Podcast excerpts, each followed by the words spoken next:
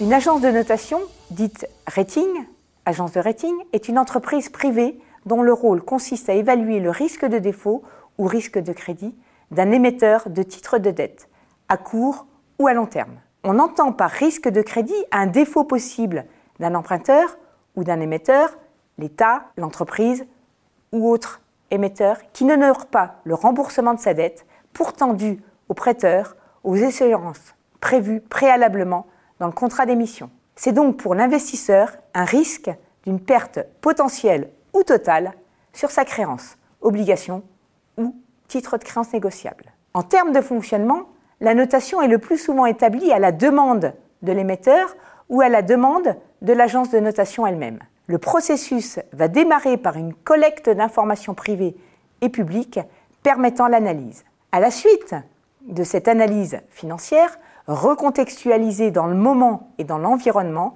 une note est donnée. Cette note est comprise entre 3A et D pour les marchés de capitaux à long terme. L'agence suit ensuite l'émetteur et révise régulièrement à la hausse ou à la baisse sa note de crédit. On parle de titres d'investissement pour les emprunts qui vont être notés entre AAA et B, et de titres spéculatifs pour les emprunts notés entre B et D. On notera que la note synthétise le risque de crédit à l'exclusion de tout autre. Le rating n'est qu'une opinion et pas une garantie. Certes, les notes permettent une hiérarchisation des taux d'intérêt, mais la dégradation d'un émetteur peut avoir un effet procyclique important, à l'instar de ce qui s'est passé pendant les dernières crises.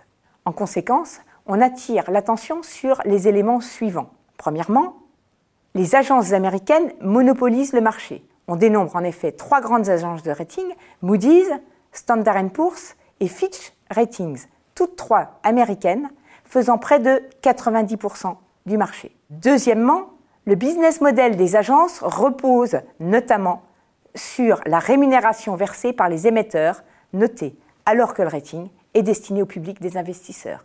Il y a donc potentiellement problème de gouvernance. Troisième élément, si le modèle de notation est moins opaque depuis la crise financière, il n'existe cependant pas de méthodologie neutre et universelle. Quatrièmement, les actionnaires des agences de notation sont les utilisateurs de cette même notation, pouvant amener à des conflits d'intérêts potentiels.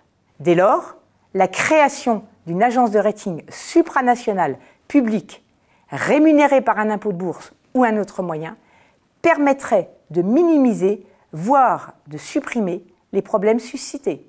Enfin, il existe des agences de notation extra-financières qui vont évaluer les politiques et les performances ESG, environnement, social, gouvernance, des émetteurs grâce à des critères tels que par exemple les émissions de gaz à effet de serre, l'utilisation des matières premières fossiles ou autres pour les critères environnementaux, le droit des salariés ou la qualité des relations sociales ou autres pour les critères sociaux, la transparence sur la rémunération des dirigeants, le fameux say on pay, le respect des droits des actionnaires ou autres pour les critères de gouvernance. Les agences extra-financières en France, les plus connues sont Etifinance ou Vigeo Eris, racheté en 2019 par Moody's ESG.